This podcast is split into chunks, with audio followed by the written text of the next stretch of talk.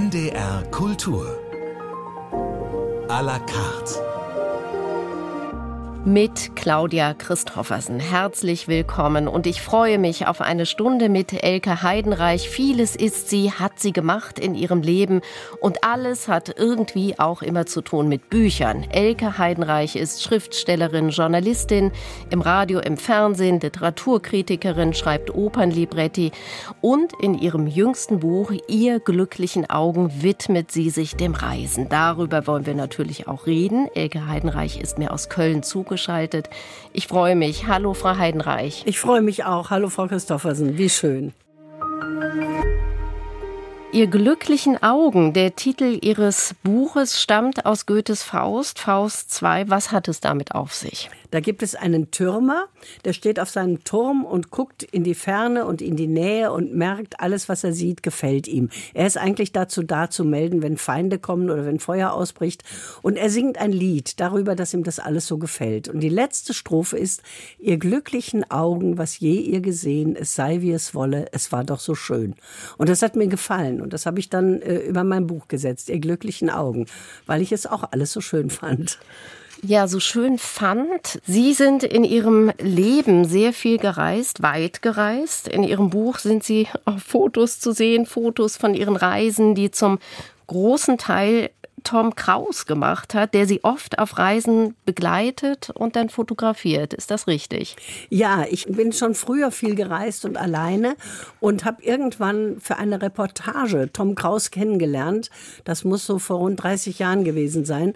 Da sind wir zusammen nach Neuseeland gefahren und haben eine Reportage gemacht über Pinguine. Und wir haben uns so gut verstanden, dass wir sehr oft zusammen gereist sind, fast immer auch für Reportagen oder für Bücher, die wir gemacht haben.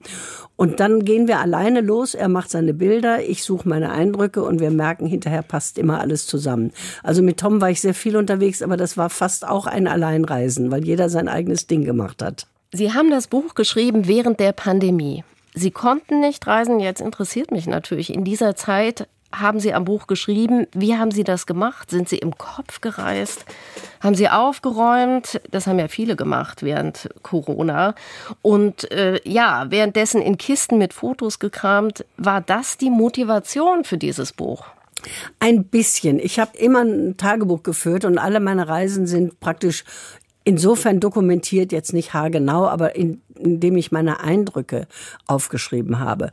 Und ähm, die erste Geschichte, die ich geschrieben habe, war eine Geschichte über Mailand und zwar anhand meiner Freundin Inge Feltrinelli, die inzwischen gestorben ist vor ein paar Jahren. 2018. 2018. Ich, ja. Und ich habe einfach Lust gehabt, eine Inge-Geschichte zu schreiben. Und dann habe ich gemerkt, ich war ja nicht nur in Mailand so oft, ich war auch in Palermo, in Venedig, in Rom, überhaupt im, im Bologna, sehr oft in Italien. Und dann dachte ich, ich war auch oft in China, ich war auch in Russland. Das kann ich doch mal aufschreiben. Und dann habe ich meine alten Tagebücher angeguckt angeguckt, meine alten Notizen und nach und nach wurden daraus die Geschichten. Auf dem Cover des Buches ist ein schönes Bild von Ihnen. Da stehen Sie vor einem Buchladen, einem Bookshop in Wales. Ganz abgeranzter Laden, ne? Ja, ganz mhm. abgeranzt. Sie sind ganz entspannt darauf zu sehen. Sind Buchhandlungen ein Ziel auf Reisen? Immer, immer. Ich gehe überall in Buchhandlungen und in Kaufhäuser und zwar nur in die Haushaltsabteilungen, weil man da immer sieht, wie ein Volk lebt, was es braucht an Töpfen, Pfannen, Essstäbchen. Die Haushaltswarenabteilungen sagen immer viel aus über ein Land. Und dieses Titelbild auf dem Buch, das ist entstanden in Wales, in Swansea, wo Dylan Thomas herkommt. Und Dylan Thomas ist ein Dichter, den ich sehr verehre, aber nicht so ganz verstanden habe früher. Und ich bin einfach, um ihn besser zu verstehen, in seine Heimat gereist und an alle die Orte gegangen, wo er gelebt und geschrieben hat. Und hinterher habe ich ihn besser verstanden. Und in dem Laden habe ich mir seine Bücher gekauft.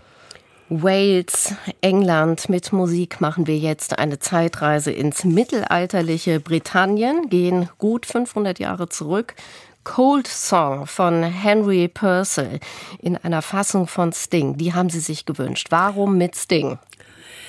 Ja, das ist eine Oper King Arthur und äh, das ist auch immer noch schön zu hören und das war eigentlich eine Bassarie in der Oper. Es geht ums Sterben, ums Erfrieren, ums Nachlassen des Lebens und der Wärme. Und dann hat es Klaus Nomi gesungen mit einem hohen Diskant vor vielen Jahren. Und dann wurde es danach eigentlich nur noch von Countertenören gesungen. Und dann hat der alte 70-jährige Sting es aufgenommen, dieses Lied. Und ich finde diese Fassung am allerschönsten.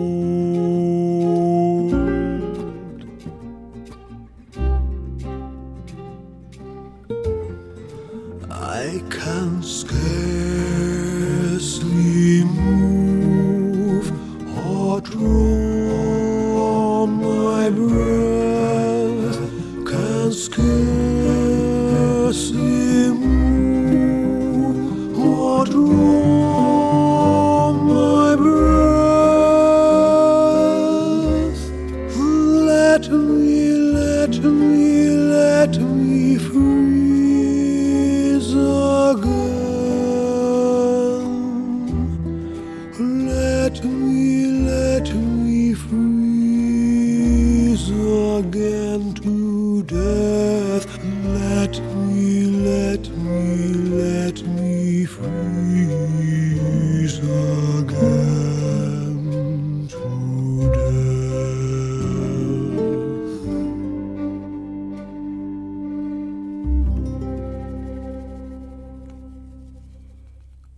Cold Song von Henry Purcell mit Sting. Ein Wunsch von Elke Heidenreich heute zu Gast bei NDR Kultur à la carte.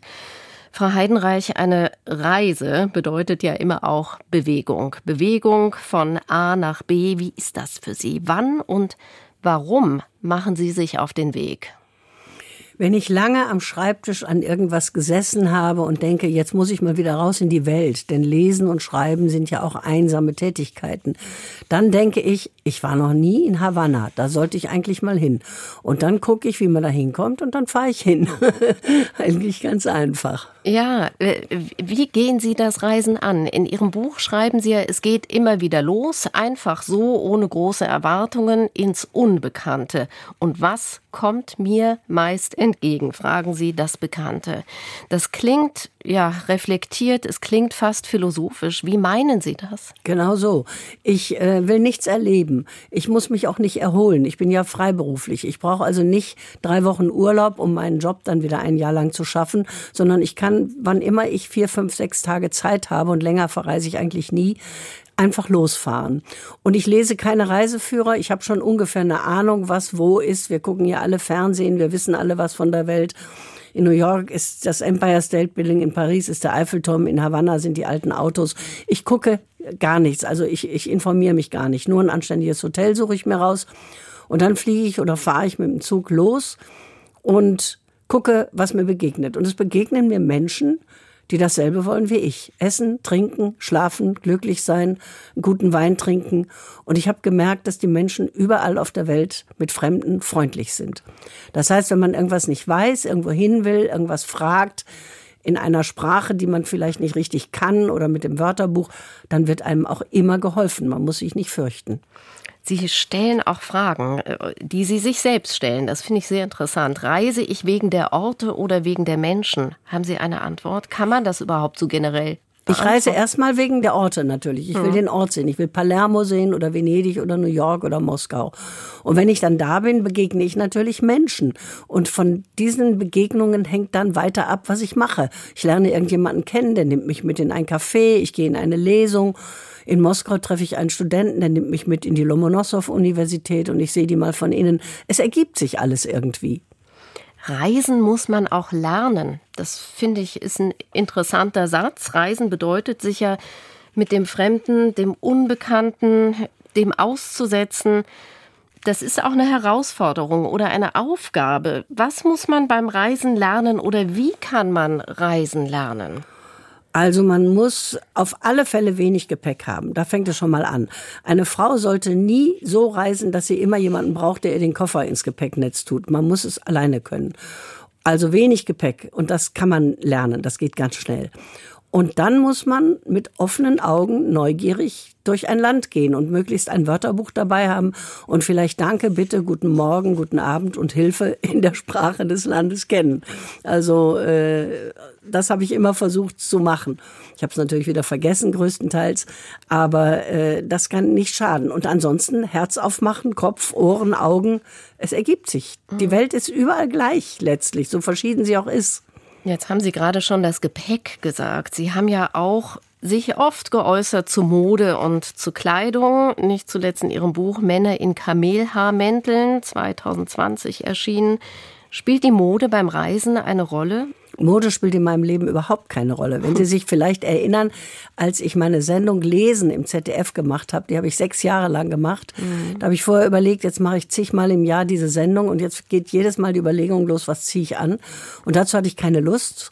Und ich hatte auch keine Lust, dass man kommentiert, wie ich aussehe. Man sollte mir zuhören. Also hatte ich sechs Jahre lang in jeder Sendung dieselbe Jacke an.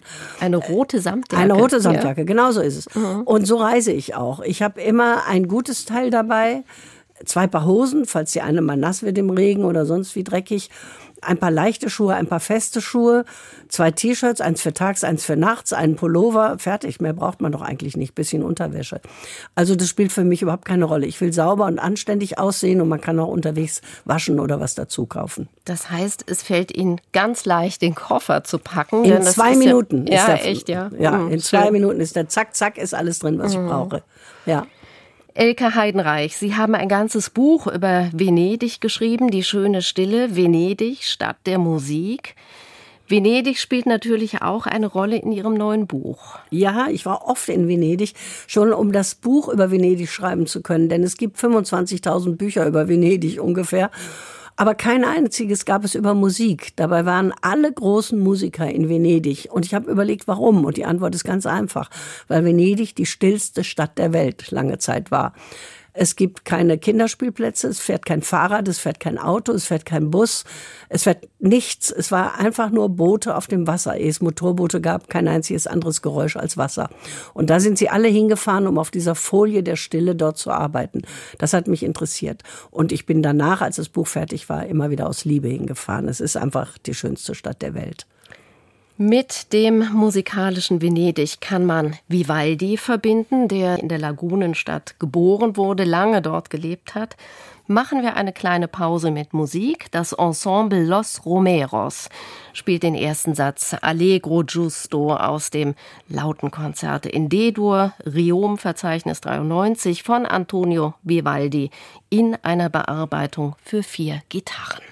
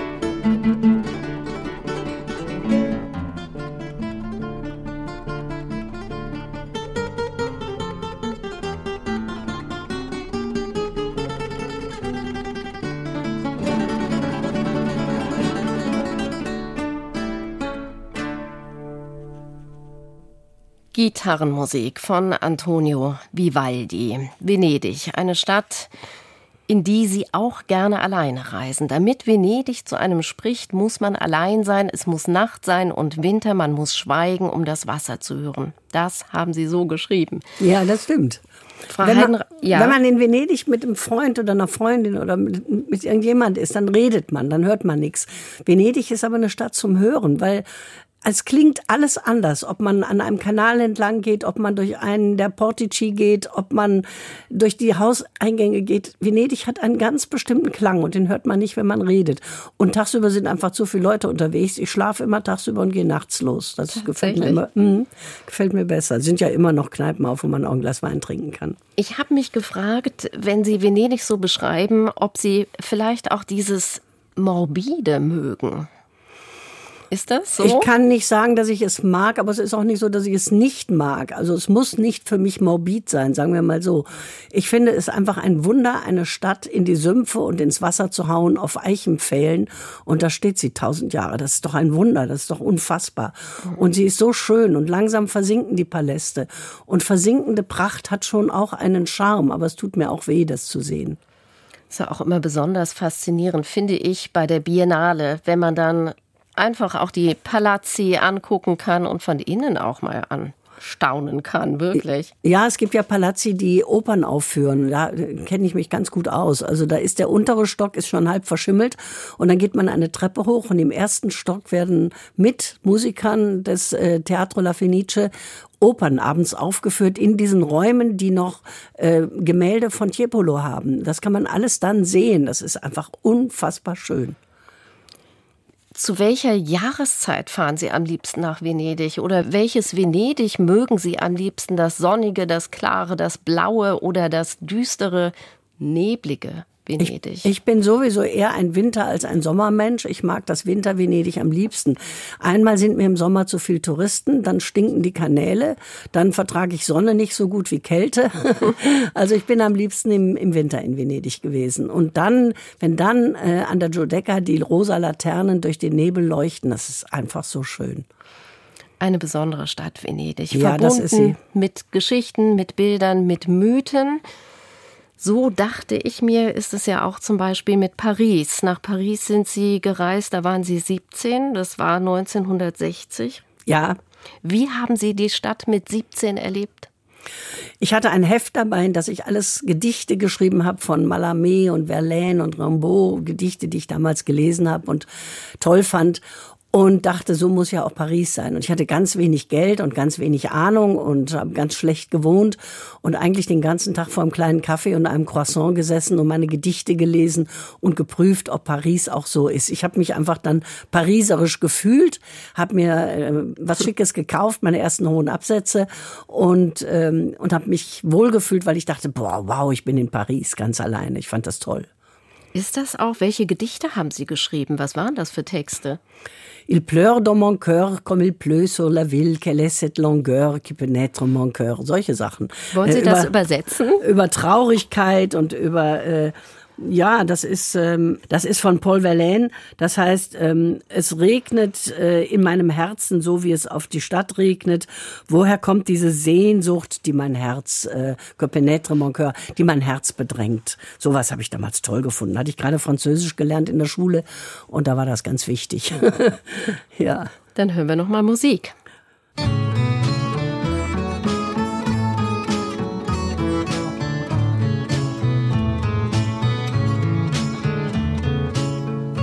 Avec ma gueule de métèque, de juif errant, de pâtre grec, et mes cheveux aux quatre vents. Avec mes yeux tout délavés, qui me donnent l'air de rêver, moi qui ne rêve plus souvent. Avec mes mains de maraudeurs, de musiciens et de rôdeurs qui ont pillé tant de jardins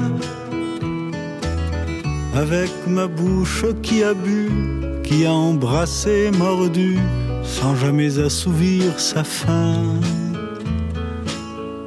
Avec ma gueule de métèque, de juif errant, de pâtre grec, de voleur et de vagabond. Avec ma peau qui s'est frottée au soleil de tous les étés et tous ceux qui portaient jupons avec mon cœur qui a su faire souffrir autant qu'il a souffert sans pour cela faire d'histoire. Avec mon âme qui n'a plus la moindre chance de salut pour éviter le purgatoire. Avec ma gueule de métèque, de juif errant, de pâtre grec et mes cheveux aux quatre vents. Je viendrai, ma douce captive, mon âme sœur, ma source vive, je viendrai boire tes vingt ans. Et je serai prince de sang rêveur ou bien adolescent, comme il te plaira de choisir. Et nous ferons de chaque jour toute une éternité d'amour que nous vivrons à en mourir et nous ferons de chaque jour toute une éternité d'amour que nous vivrons à en mourir.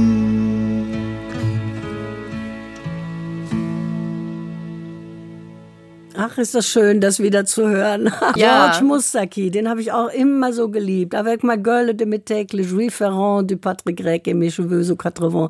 Der irrende Jude mit griechischem Vaterland, meine Haare in alle vier Winde, so reise ich durch die Welt. Ja, das hat mich sehr inspiriert damals. Ja, war ein Wunsch von Ihnen Ja, und schön, dass Sie das haben. Ja, äh, Frau Heidenreich, nach Paris sind Sie ja öfter in Ihrem Leben gekommen. Das schreiben Sie auch immer, immer wieder im Grunde. Wie hat sich denn Paris im Laufe der Zeit in Ihren Augen verändert? Ich glaube, ich habe mich verändert. Wahrscheinlich hat sich Paris auch verändert, aber dazu kenne ich es nicht genug. Das müssen die Pariser sagen. Die werden die Veränderungen am ehesten merken. Ich merke nur, dass ich es jedes Mal anders sehe. Ich war dann mit Freunden da und da konnten wir uns schon ein besseres Hotel leisten und waren zu viert unterwegs und waren jeden Abend im Theater. Jean-Louis Barrault hatte damals ein Theater und Ariane Mnuschkin auch und das haben wir uns angeguckt. Und dann war ich später mit meiner Freundin Gisela da, da waren wir, ich schon über 70, Gisela über 60 und wir konnten uns mal ein Luxushotel leisten und in beide Opern gehen abends. Also das ist jedes Mal anders, wenn man reist, ob man viel Geld hat oder wenig, ob man jung ist oder alt. Die Städte stehen da, die verändern sich nicht für mich, aber ich verändere mich. Ja, ist ja auch interessant für einen selbst auch zu sehen Ja. und zu beobachten. Ja. Weil es gab damals Lokale, in die hätte ich mich gar nicht reingetraut. Heute kann ich da reingehen, weil ich es bezahlen kann. Damals ging das nicht. Da habe ich mir an der Bude irgendwas gekauft.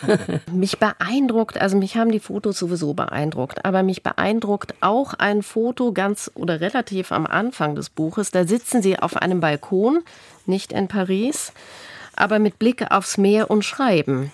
Das ist Beirut. Dieses Foto hat eine Freundin von mir gemacht. Ich selber mache fast nie Fotos, das werden Sie gesehen haben. Also mhm. es ist eins dabei, was ich gemacht habe in Shanghai, glaube ich, eins in Peking. Aber ich, ich bin nie der Mensch, der irgendwie eine Kamera oder gar ein Handy vorm Gesicht hat und fotografiert. Ich gucke immer selbst und merke es mir. Viele Bilder habe ich später im Internet rausgesucht, habe mich erinnert und die dann zusammengesucht. Und viele sind auch von Tom oder die Freunde gemacht haben und mir dann geschickt. Und dieses Bild, da sitze ich in einem Café direkt am Meer in Beirut und mache Notizen, ja. Ja, gehört das Schreiben für Sie zum Reisen? Ganz dringend. Ich muss ja mit diesen Eindrücken, die ich habe, irgendwie fertig werden. Und das kann ich nur, indem ich aufschreibe, was ich gerade sehe, höre, esse, denke, fühle. Und das, das ist ganz wichtig, das Schreiben, ja. Schreiben und dann wahrscheinlich auch ein Buch, ne? Also Bücher. Daran denke ich nicht unterwegs. Nein, nein, nein nie. Ich schreibe einfach so. Ich schreibe auch immer noch heute Tagebuch, also über mein Leben und das ist nicht alles ein Buch. Das meinte ich jetzt nicht, sondern ich meinte, ob Sie im Gepäck ein Buch haben, sozusagen als Reisebegleiter. Ja, auch, das ne? natürlich immer. Das immer. In Lissabon Pessoa, Buch der Unruhe, klar. In, in mhm. Moskau die Olitskaya, klar. Das habe ich immer dabei, zu dem Land passend ja, in der Zu Regel. dem Land passend oder lesen Sie auch anders an fremden Orten? Ist das Buch ein, ja, vielleicht auch eine Art Rückzug, ein Refugium, in das man sich einfach zurückziehen kann? Das ist mir ehrlich gesagt dann egal, denn wenn ich mich zurückziehe und abends im Bett liege im Hotel und noch nicht müde bin zum Einschlafen, dann ist es wurscht, was ich lese.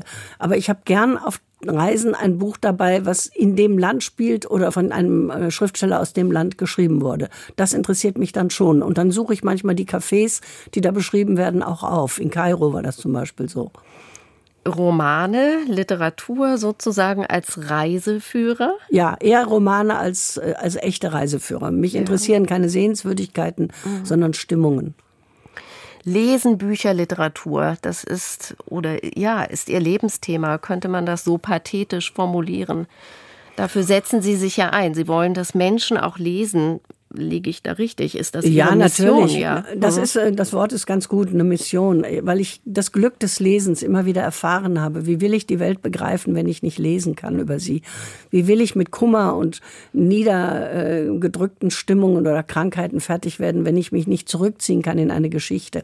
Das ist mein Beruf und auch meine Mission. Meine große Liebe aber über allen Büchern war und ist immer die Musik die Musik, die Sie dann auch wieder vertexten in Opernlibretti, wäre das richtig?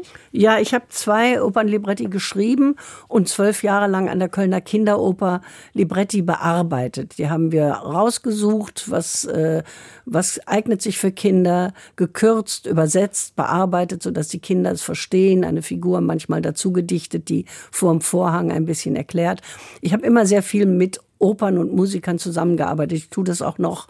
Ich bin immer noch sehr verbunden mit Musik. Ich habe mit Christian Thielemann über Wagners Ring für Arte eine Serie gemacht. Also das ist mein zweites Bein. Kommen wir nochmal zurück zum Reisen. Man bewegt sich fort, um wieder ja auch anzukommen, also nach Hause zu kommen.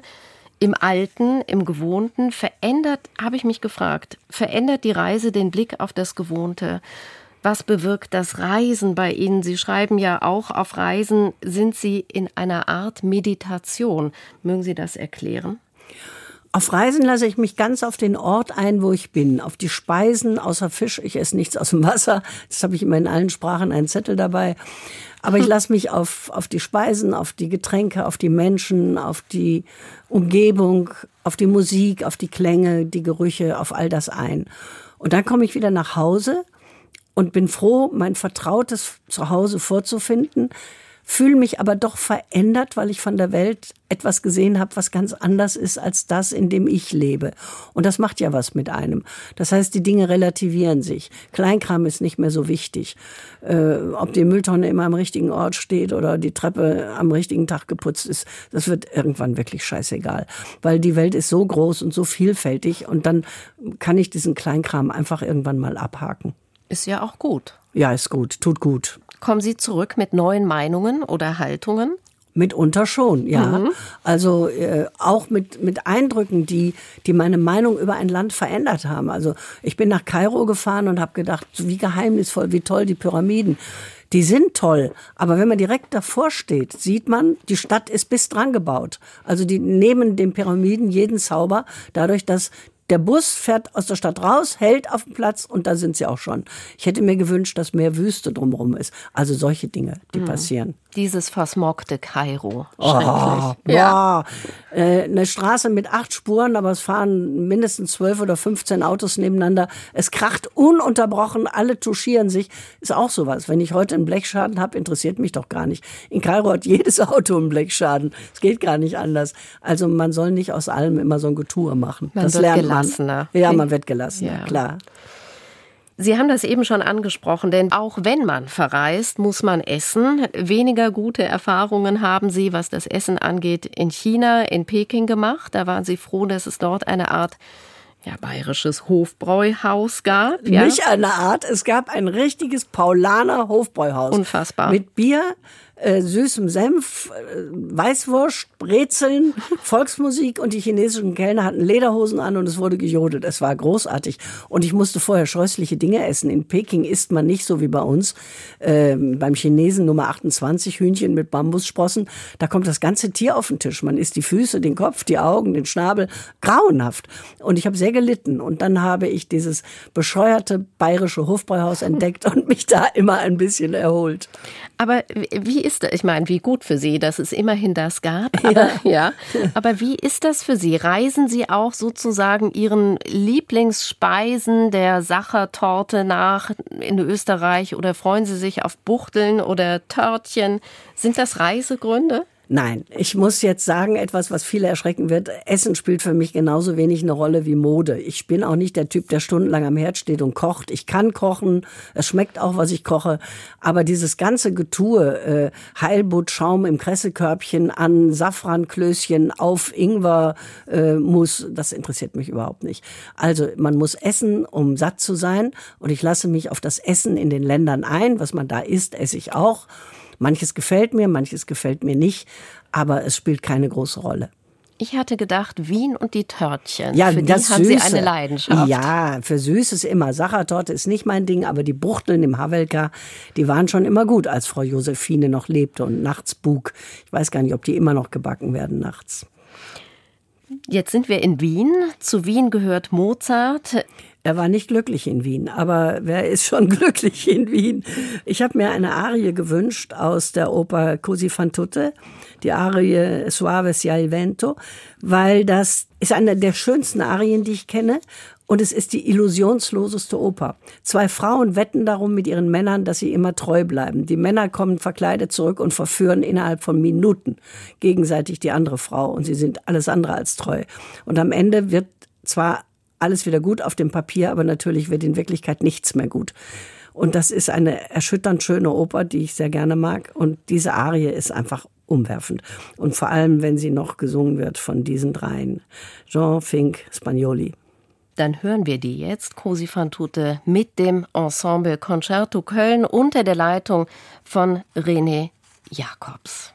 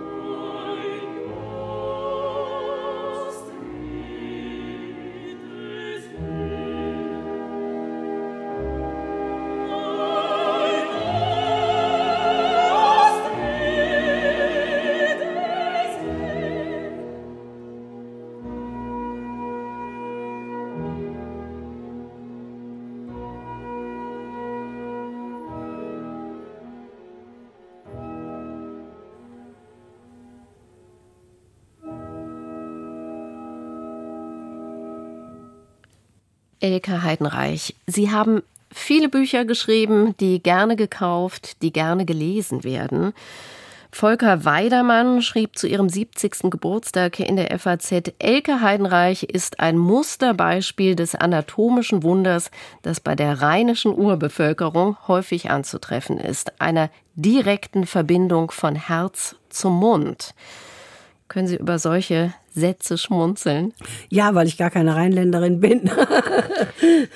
Es ist falsch, ich bin keine Rheinländerin, ich wohne nur in Köln. Sie haben in Ihren Texten, Kolumnen, Kommentaren einen wachen, direkten Blick auf das Zeitgeschehen mit einer, das meint er sicherlich auch Volker Weidermann, mit einer umwerfenden Direktheit. Dezidiert hatten Sie das eben als Else Stratmann.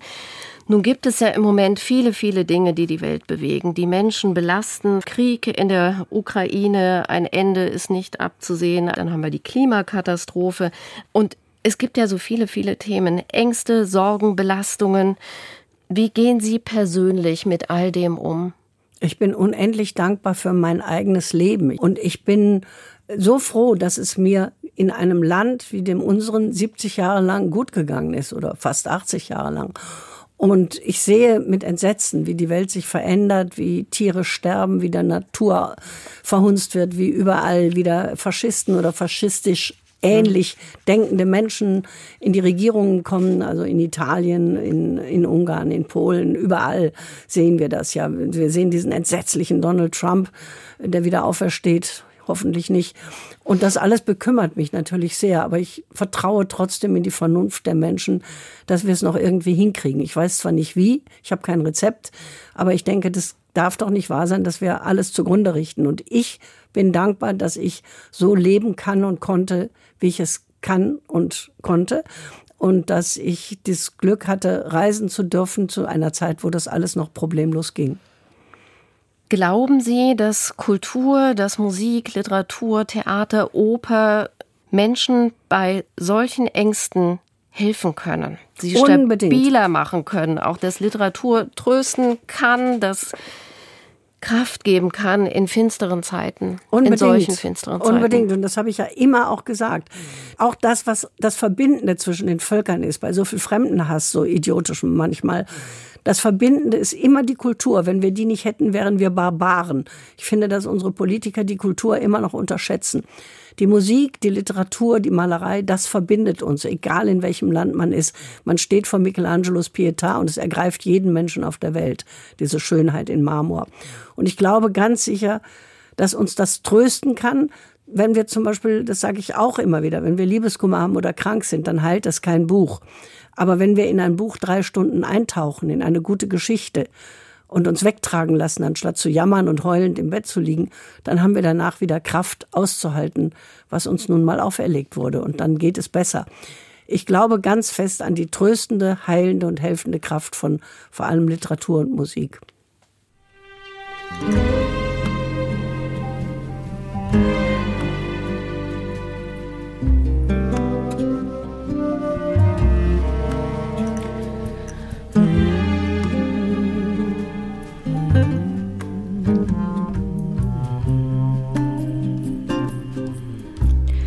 So we meet again, my heartache. So we meet again, my friend.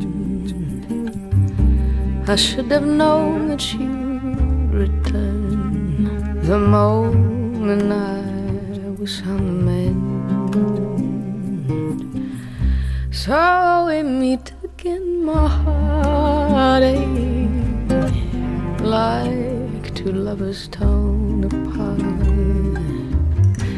bound together by the breaking of a tired and horrid heart. So we meet again, my heartache, just as leaves begin to change. How you've made my life a story filled with words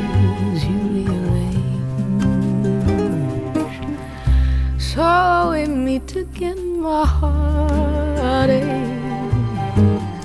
Come and join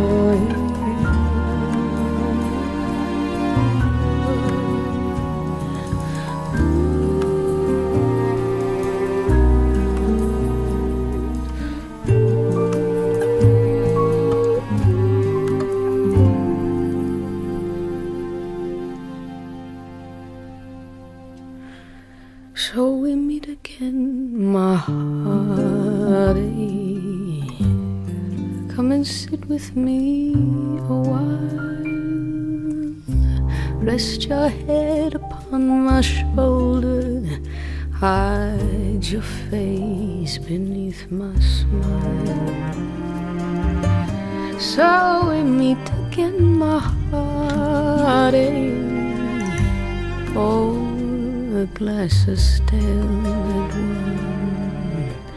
I hope you'll join me in my toast. My ghoulish host. And maybe stay a while. Think this time,